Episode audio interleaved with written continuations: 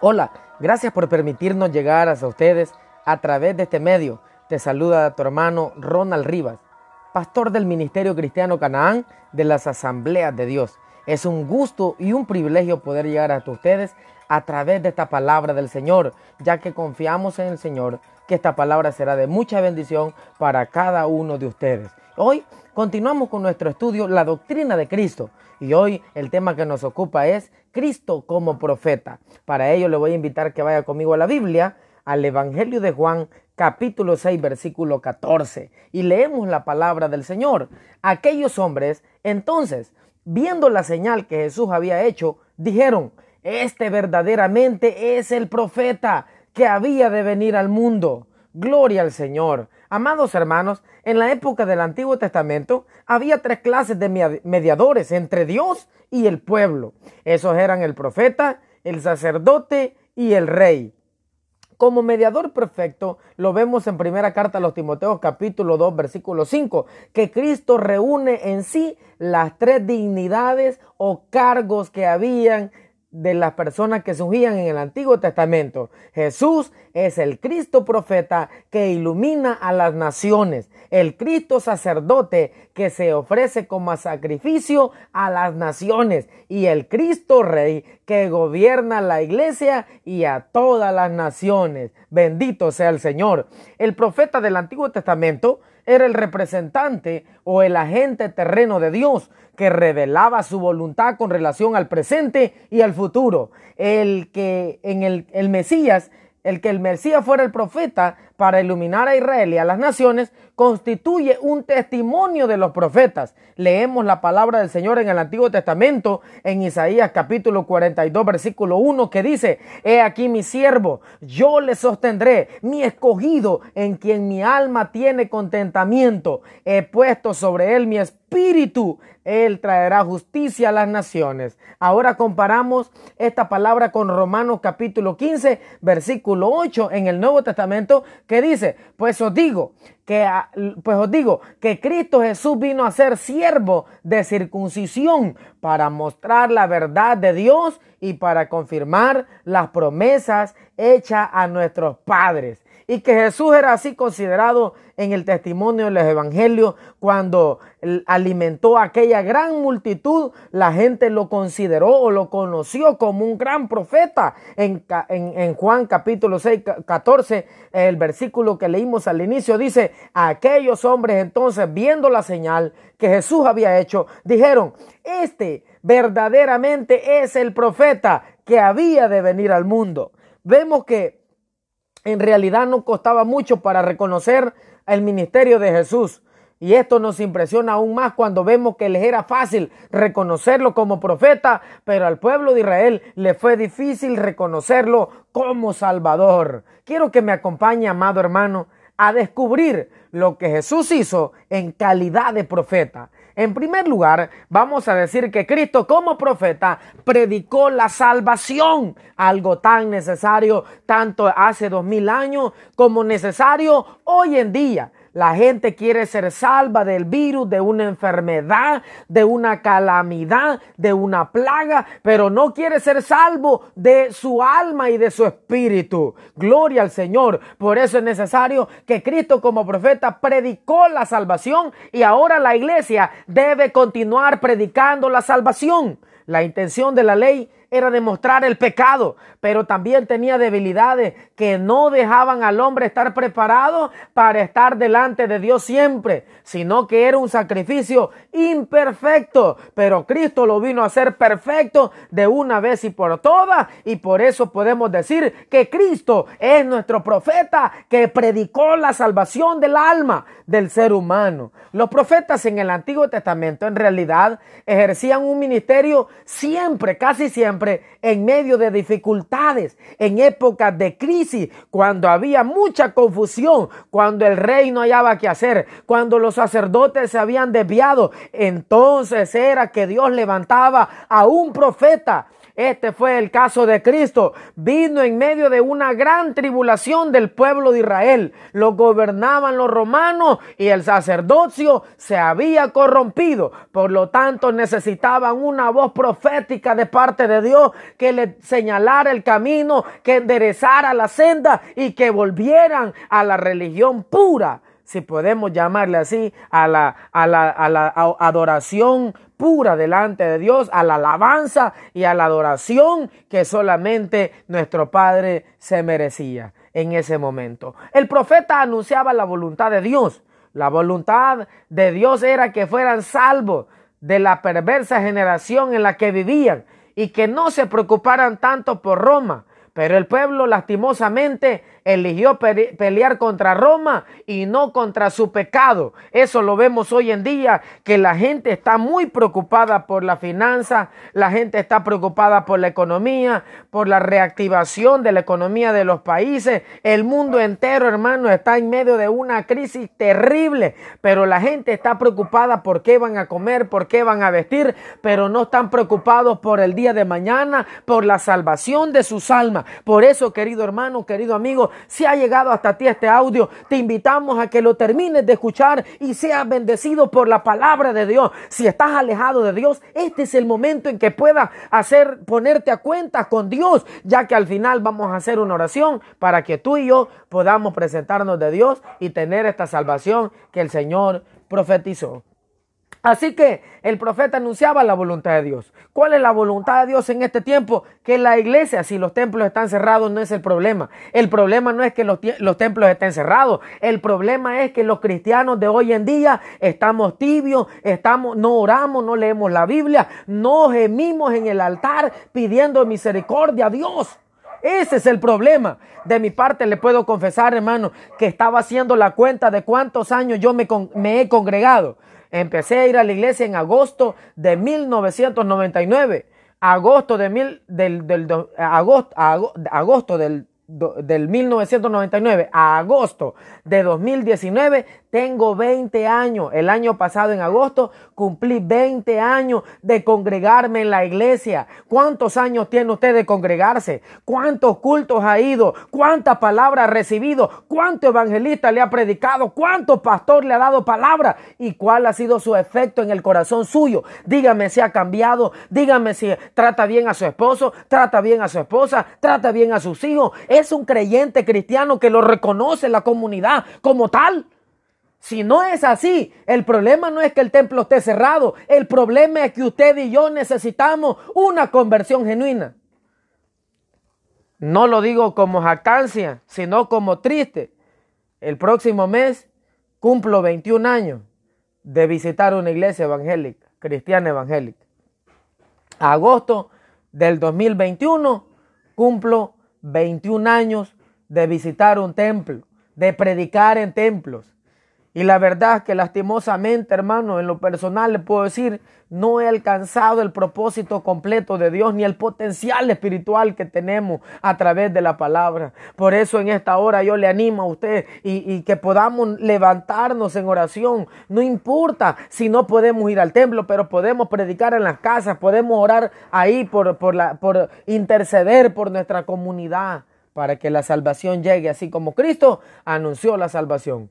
Gloria al Señor. En segundo lugar, vemos, vemos a Cristo como profeta que anunció el reino.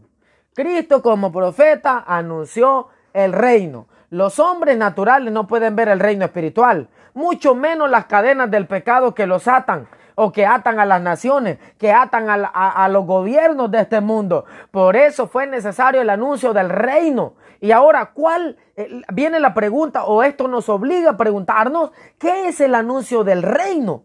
El anuncio del reino es revelar la voluntad de Dios, las leyes espirituales de Dios para romper todo yugo de esclavitud. Donde hay tinieblas, anunciar la luz del Evangelio y donde opera, donde opera el espíritu del error, viene a quedar bajo la ley de la palabra. Toda ceguera espiritual de religiosidad se va en el nombre de Jesús cuando usted y yo predicamos la palabra y el reino de Dios. En el Evangelio de Mateo capítulo 4, versículo 15 y 16 dice así, tierra de Zabulón y tierra de Neftalí, camino del mar al otro lado del Jordán, Galilea de los gentiles. El pueblo asentado en tinieblas vio gran luz y los asentados en región de sombra y de muerte, luz les resplandeció. Gloria a Dios. Amados hermanos, podemos ver aquí de que había tiniebla, pero dice la palabra del Señor, el reino de los cielos ha acercado en el versículo 17, eh, el, el versículo que sigue ahí en 4.17 de Mateo, dice, mas sin embargo Jesús llegó y predicó el reino de los cielos, se había acercado. Gloria a Dios.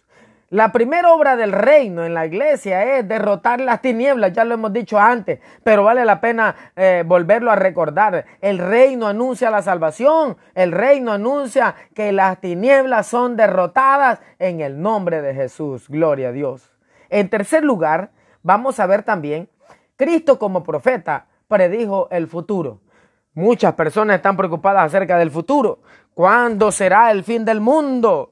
Los mayas que desarrollaron un calendario astrológico, apuntaba todo que en 2012 iba a ser el fin del mundo. Allá por 1999, en noviembre, diciembre, todo el mundo esperaba que al inicio del año 2000 aconteciera una catástrofe. Yo recuerdo, estaba pequeño cuando la gente hablaba, hasta el 2000 vamos a llegar, solo nos quedan tantos años, pero pasó el año 2000 y, la, y el futuro solo Dios lo conoce. Así que usted no visite el, brujo, el agorero, usted no ande que le lean las cartas, eso es mentira del diablo. Venga a la luz de la palabra y se va a dar cuenta el futuro que le espera a, a Satanás y a todos sus demonios y a toda la gente que siguió este mundo y que no quiso obedecer la voluntad de Dios, le espera algo horrible en el futuro. Pero para la iglesia, para los cristianos, para los hijos de Dios, el futuro es una bendición. La Biblia dice que va a separar a los que son de Él y a los que no son de Él. Entonces, del futuro lo único que nos debe de preocupar es estar en las manos de Dios y ser parte del pueblo de Dios. Lo demás, el Señor sabe lo que va a venir.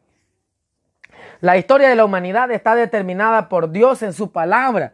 Nada es incierto. Basta ir a la palabra y darnos cuenta de lo que le vendrá a esta tierra. A esta tierra le espera la destrucción. Eso la Biblia lo dice. Pero también el futuro no es para atemorizarnos, es para alentarnos, ya que el enemigo en el futuro será vencido de una vez y por todas. Y nosotros, la iglesia, será glorificada. No debemos temer al futuro, sino guardar la palabra de Dios y ser hacedores de justicia en un mundo injusto. Ser como Noé en medio de esa generación que se burlaban de él y seguía predicando que el diluvio iba a venir y la gente no le creyó. La gente hoy no cree que el juicio va a venir, que el fin de todo se acerca. La gente no prefiere no creer porque prefieren vivir en sus pecados, en su deleite. Pero ahora lo que vemos a través de la palabra es que Dios te está haciendo un llamado para que tú puedas venir al Señor y ser libre de lo que viene en el futuro de esta tierra.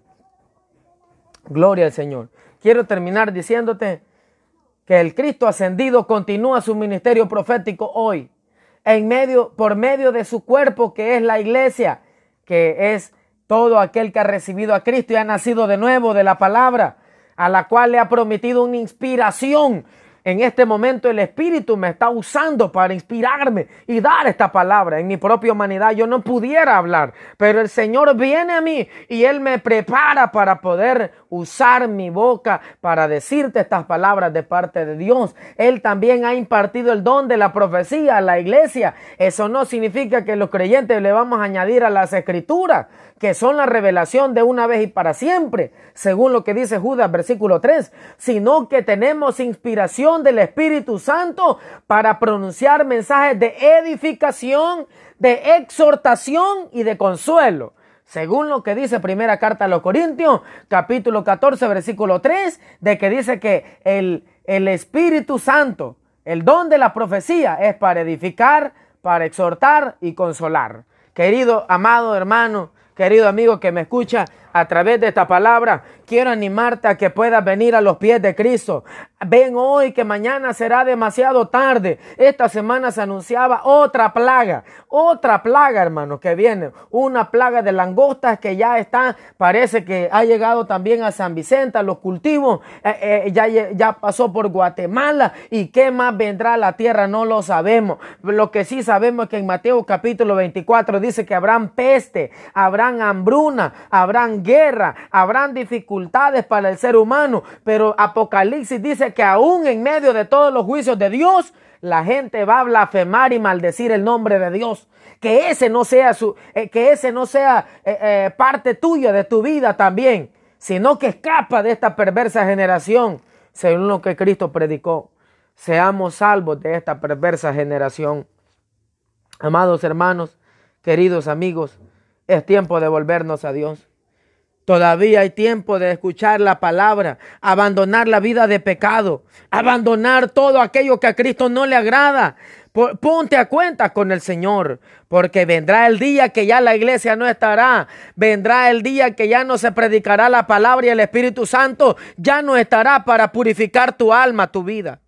Pero hoy el Espíritu Santo está llamándote y tú tienes la oportunidad de ser libre de esta perversa generación. Que Dios te bendiga. Vamos a hacer una oración. Tenemos un par de minutos todavía para poder orar y pedirle al Señor misericordia. Padre, gracias te damos, Jesús. Te pedimos, Dios, en esta hora que puedas bendecir a tu iglesia. Levanta tu iglesia, Señor, despierta el espíritu, así como despertaste el espíritu del pueblo, Señor, allá con, con Moisés, así como lo hiciste, Señor, con con los, con los jueces, Señor, que despertaste en ellos su espíritu. Así despierta el espíritu de la iglesia. Despierta el espíritu de la iglesia. Bendice los pastores. Bendice a aquellos, Señor, siervos tuyos que están en medio de problemas. bendice a aquellos que están enfermos. Y si usted no tiene a Cristo en su corazón o necesita reconciliarse, dígale al Señor, Padre, me reconcilio contigo, te pido perdón por todos mis pecados, te hago mi Señor y mi Dios, escribe mi nombre en el libro de la vida, para que cuando tú vengas yo pueda ser levantado. Cristo Jesús, eres nuestro Salvador. Gracias por bendecirnos el día de hoy. Bendice, Padre mío, a mis hermanos que escucharon este audio, que están en tu palabra, Señor, y en tu voluntad. Gracias, Cristo Jesús, por darme la oportunidad de predicar tu palabra. Bendice nuestra familia y bendice nuestros hogares, Señor. Que tengamos el pan de cada día y que ninguna enfermedad venga a nosotros, Señor. Guárdanos de todo mal en el nombre de Jesús. Te lo hemos pedido todo, Señor. Amém e Amém.